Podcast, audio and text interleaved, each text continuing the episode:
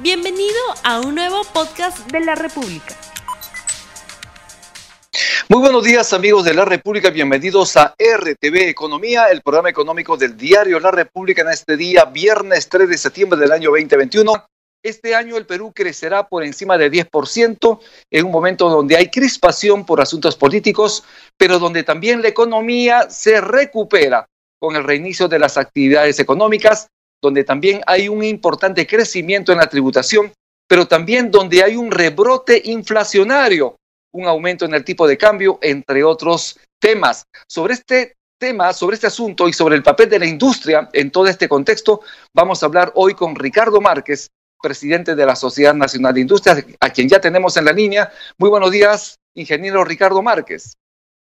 Buenos días, Rumi. ¿Qué tal? Un placer. Ingeniero Ricardo Márquez, en principio, el ministro Pedro Franque ha señalado que la economía peruana va a seguir liderando el crecimiento en América Latina. El estimado del Ministerio de Economía es un crecimiento de 10,5%, el estimado que dio la CEPAL es de 10,6%, incluso Moody's, que nos ha bajado la calificación crediticia, eh, nos está estimando que podríamos crecer más de 12%. ¿Cómo ve usted la situación, el panorama económico desde la visión empresarial? Bueno, Rumi, el tema es que el año pasado, el 2020, nosotros decrecimos 11.2% del PBI y perdimos 3 millones de micronegocios.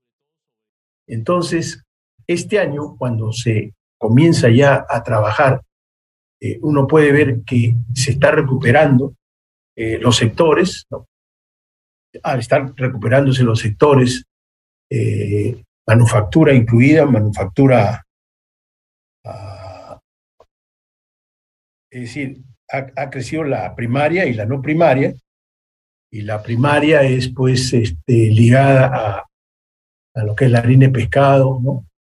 Este, y otros también en lo que es la minería, eh, en manufactura pegada a la minería, pero la no primaria sí ha crecido, evidentemente, este año, pero hay que considerar que el año pasado no estábamos en cero, estábamos mucho menos. Por tanto, eh, aquí lo importante, y yo siempre lo he dicho, se le da a la población las cifras y se le dice estamos creciendo. ¿Ok? Como bien dice el ministro, estadísticamente estamos creciendo. Este año, más o menos, como él dice, 10.9. Pero yo me pregunto, ¿qué significa esto ante la población? ¿Que va a haber más trabajo? ¿Que ya nos estamos recuperando? ¿No? Y la respuesta es de que todavía no estamos ni siquiera a los niveles del 2019 en lo que es el trabajo. Como les digo, se perdió 3 millones de micro eh, eh, em, eh, negocios de microempresarios y estamos recuperándolo, es correcto, pero todavía no llegamos a que la gente pues pueda tener trabajo de una manera que pueda tener una vida al menos decente a lo que es su alimentación, en cuanto es lo que es a vivir en una casa normal, con luz y agua. Pero además, déjenme decirles una cosa, cada, cada año 300.000 nuevas, nuevos jóvenes entran al mercado de trabajo. Y en este momento estamos muy mal porque a pesar de que se está creciendo en lo que es este, el, el PBI, no se están generando los puestos de trabajo que se necesitan. Entonces, déjenme decirle una cosa. Ah, aquí hay que esta es una economía hoy eh, ligada al precio del cobre, que ha pasado de 2.50 a 4 a 4.20. Y eso te da muchísimo más este, impuestos, razón por la cual eh, en este mes de, eh, de, agosto también ha crecido la recaudación tributaria, récord histórico.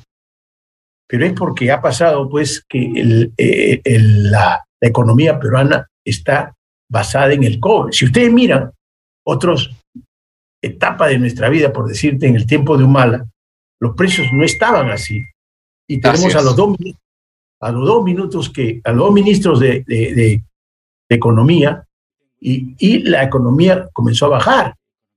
O sea, hoy estamos en verdad con unas posibilidades de incrementar tanto en PBI como en empleo, pero debido a la política de indefiniciones que tenemos en este momento, no estamos aprovechando eh, esta, esta ola de subida que tenemos nosotros en el país por ser nosotros grandes productores de cobre.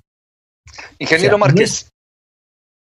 Ingeniero Márquez, eh, es cierto, es cierto que es necesario generar empleo en el país. Hemos tenido una abultada eh, crisis económica y esto ha repercutido obviamente en el empleo de las personas y también en el valor del dinero de las personas.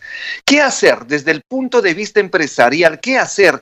¿Cuáles serían las recomendaciones al gabinete Bellido, al gobierno, para de alguna manera también poder reactivar el empleo? Que más peruanos puedan ingresar, digamos, a, la escena laboral con un, puesto de empleo. Hay pues sectores en los cuales ah, se puede empezar eh, a crecer, yo diría que en el cortísimo plazo. Uno de ellos es el sector de construcción. El sector de construcción, ¿no? Y yo hablaba ayer con algunos amigos economistas y me decían que el sector construcción, lo cual es verdad, eh, genera inmediatamente mano de obra y lo que tenemos que hacer ahora es ir a crear edificios para sacar a la gente de los cerros. Necesitamos crear carreteras para sacar los productos que están en la agricultura y que en lo que es la agroexportación sigue creciendo y esta vez ligado a la agricultura familiar. Entonces, esos dos elementos hacen que de inmediato se genere empleo y debe ser prioridad de este gobierno, debe ser prioridad, porque este es un gobierno que tiene una visión de cinco años y entonces ya no estamos ante a los últimos tres años hemos tenido más de cuatro presidentes. Y entonces nadie ha podido hacer una visión de desarrollo. Este gobierno sí la tiene la oportunidad de hacer. Y entonces nosotros le decimos, ese es un tema. Otro es la pesca de consumo humano que ahí se necesita resolver unos problemas, yo diría que hasta burocráticos, para que se cree más empleo en lo que es todo lo que es la exportación de la pota, la exportación de, los pecados fileteados. Usted ve fábricas de, de 2.000 trabajadores, de 3.000 trabajadores. Yo no entiendo por qué. ¿Por qué? En nuestro país, nosotros no apoyamos la acuicultura. La agricultura le dieron unos beneficios iguales a la, a la, a la, ¿cómo se llama? A la agroindustria. Y después se lo han quitado. Y ahora van a ir otra vez a dárselo. En un lapso de menos de tres años, en menos. Y entonces, si usted quiere poner una nueva planta eh, en pesca de consumo humano, o si no, en acuicultura, no lo puede hacer, porque ya le quitaron esos incentivos. Eso crea una incertidumbre, pero es un sector en el cual de inmediato comienzan eh, eh, el, el, ¿cómo se llama?, a crearse empleo. Otro sector es las confecciones. Hoy las confecciones en exportaciones tienen un boom, razón por la cual ellos exportan a Estados Unidos, porque Estados Unidos está creciendo más del 5% al año, y una economía como la americana que crezca a esos niveles demanda muchísimo, muchísimo empleo, pero además eh, Trump le subió los aranceles a la China y el presidente Biden no los ha bajado. Por tanto, hay empresas americanas que se están pasando poco a poco a Latinoamérica y, por qué no decirlo, al Perú. Entonces hay una sobre eh, demanda que puede crear empleo en los próximos seis meses. Estos tres sectores que te he dicho pueden crear empleo en los próximos seis meses pero tienes que, resolver los problemas de estos sectores que ya vienen más o menos resolviéndose para crear empleo. Y si tú te das cuenta, yo hablo, yo hablo de todo lo que es exportación no tradicional y hablo de lo que es la construcción de viviendas, ¿no? Ingeniero Márquez, ustedes se han reunido, sí, claro que sí. eh, el tema de la construcción es importante, el tema de la manufactura, pero ustedes se han reunido recientemente con el presidente Pedro Castillo, también se han reunido con algunos ministros. ¿Cuál ha sido el tenor de la reunión? ¿Qué cosas les han dicho? ¿Van por ese camino? ¿Los han escuchado? ¿Creen ustedes que de alguna manera van a tomar estas posiciones, estas recomendaciones de los industriales peruanos que son quienes invierten y generan trabajo en el país? Y yo te quiero decir algo, ¿no? Porque la población tiene que enterarse cómo funciona algo la economía, ¿no? Y esto lo del presupuesto, ¿no? En el Perú, este, el presupuesto, 197 mil millones de soles, en un 70-80% se va en, eh, en salarios. Solo un 20 o 30% se va para, ¿cómo se llama?, para obras. ¿Okay? Entonces, ¿qué sucede? Quien hace verdaderamente empleo es el sector privado. Y ahí nosotros vemos que no hay una comprensión todavía de esta realidad del gobierno. Porque el hecho de hablar de que de una u otra manera quieren este, igual ver los contratos, ¿no?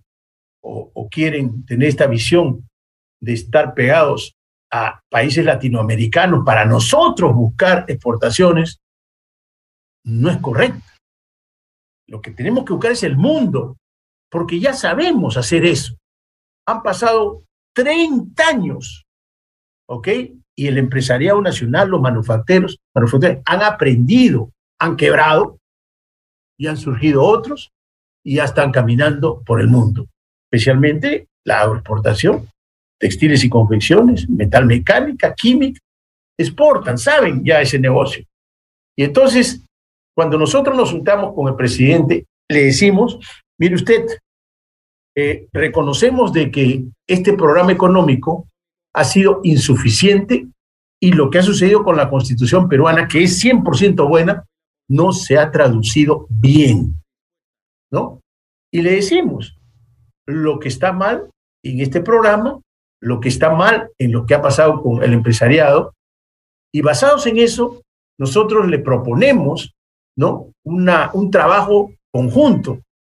Y bueno, hablando con el presidente, porque ahí estuvimos este, nosotros, la Sociedad de Industrias, estuvo también eh, eh, cámaras de Perú, todas las cámaras, 55 cámaras de todo el Perú, estuvo también la Cámara de Comercio de Lima, estuvo también ADEX, estuvo también este, las cámaras de la selva, ¿no?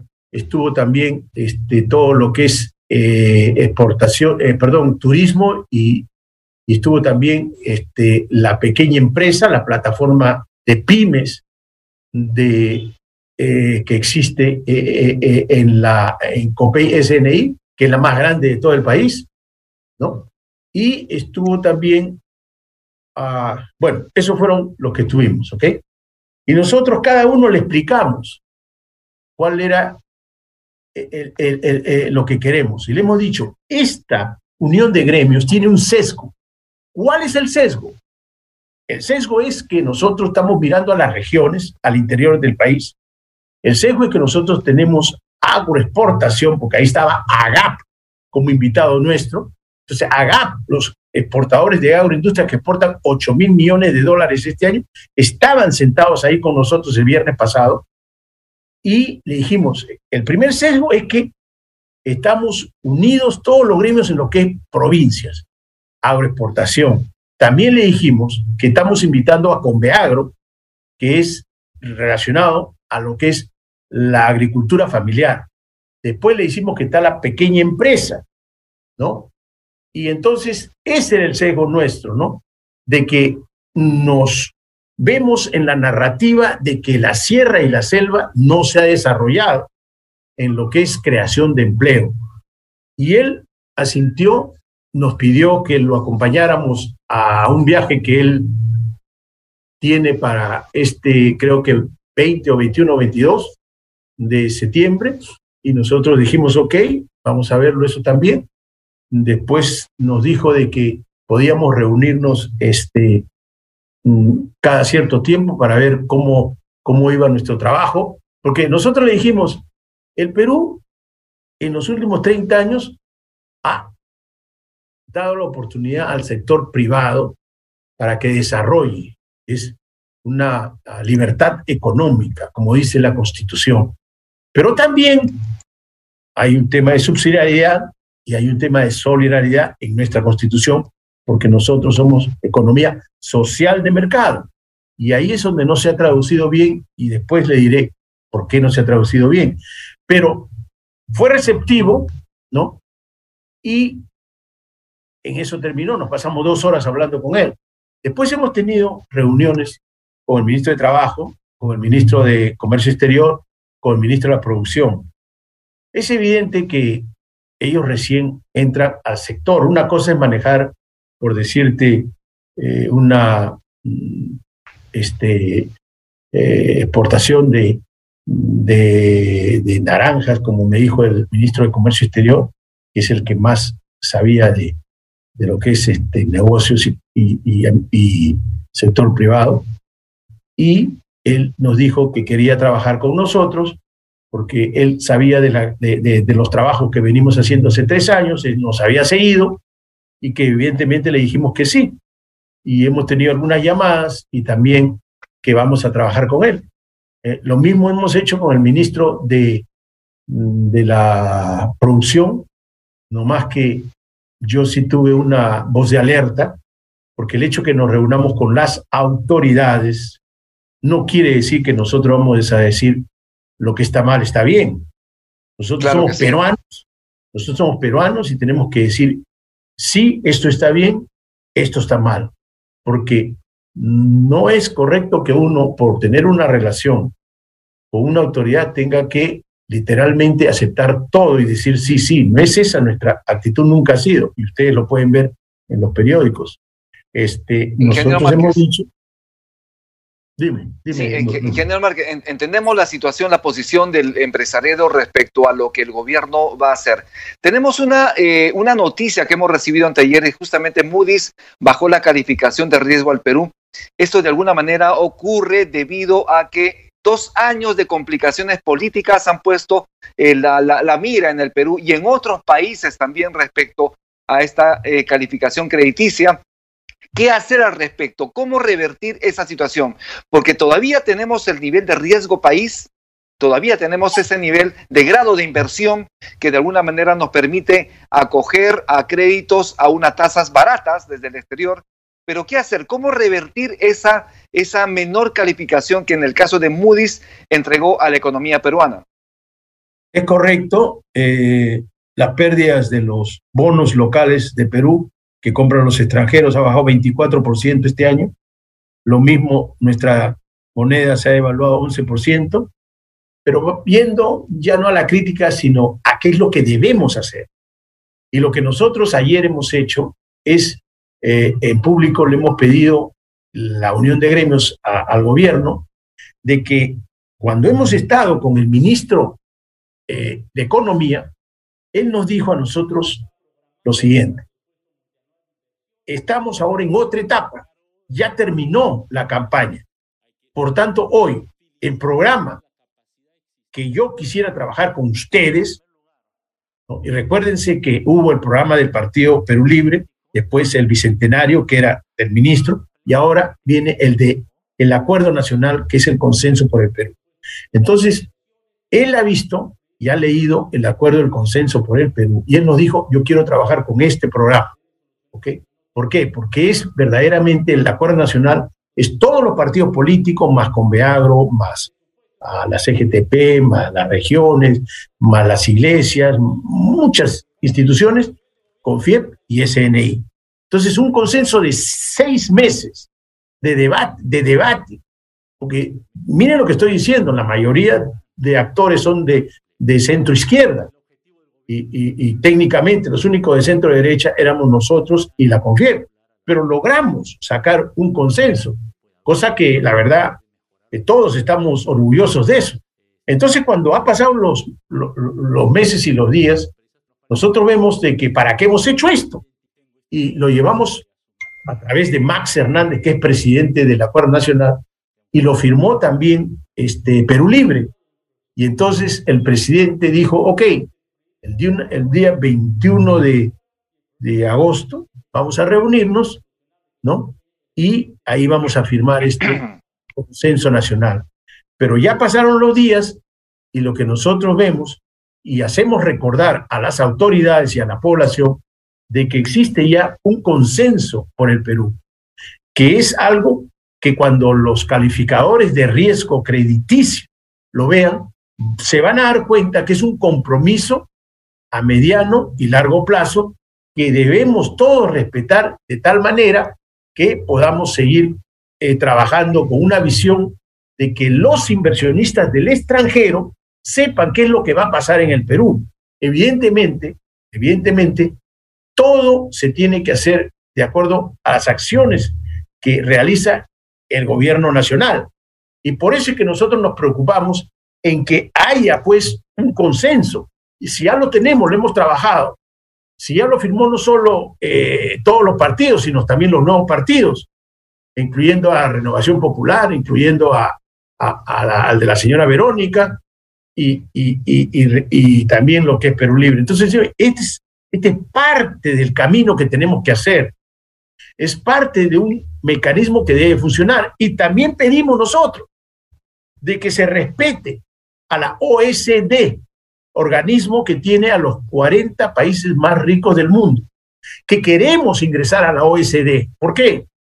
Porque la OSD te plantea al Estado, al gobierno, ciertos prerequisitos, pero también te impone ciertos mecanismos al sector privado. ¿Ok? O sea, no es una cosa que solo le exigen al, al Ejecutivo, sino también a los privados. Y por los últimos 10 años, a los últimos 10 años, todos los gobiernos que han pasado y el MEF ha hablado siempre del ingreso a la OSD. Entonces, cuando los eh, inversionistas vean que el país tiene un programa de consenso y seguir con la carrera de ingresar a la OSD, eso te da un camino para que te miren en una forma distinta, a pesar de todas las, a pesar de todas las diferencias políticas que hay. Así es. Ingeniero Ricardo Márquez, yo le agradezco mucho su participación en RTV Economía. Lo estaremos convocando en otro momento también para continuar conversando sobre estos temas importantes que añaden al empresariado y obviamente también a la industria nacional. Estuvimos con Ricardo Márquez, presidente de la Sociedad Nacional de Industrias, con quien hemos hablado sobre esta situación coyuntural de la economía, también qué hacer respecto a la generación de empleo. Muchísimas gracias por su participación y con esto hemos terminado el programa del día de hoy. Muchísimas gracias por su atención Estamos volviendo el día lunes a las 9 en punto. Que tengan ustedes muy buen fin de semana. Tupananchis, Cama, Barquecuna, Panecuna, Yactamasicuna. Que Dios los bendiga. No olvides suscribirte para que sigas escuchando más episodios de este podcast.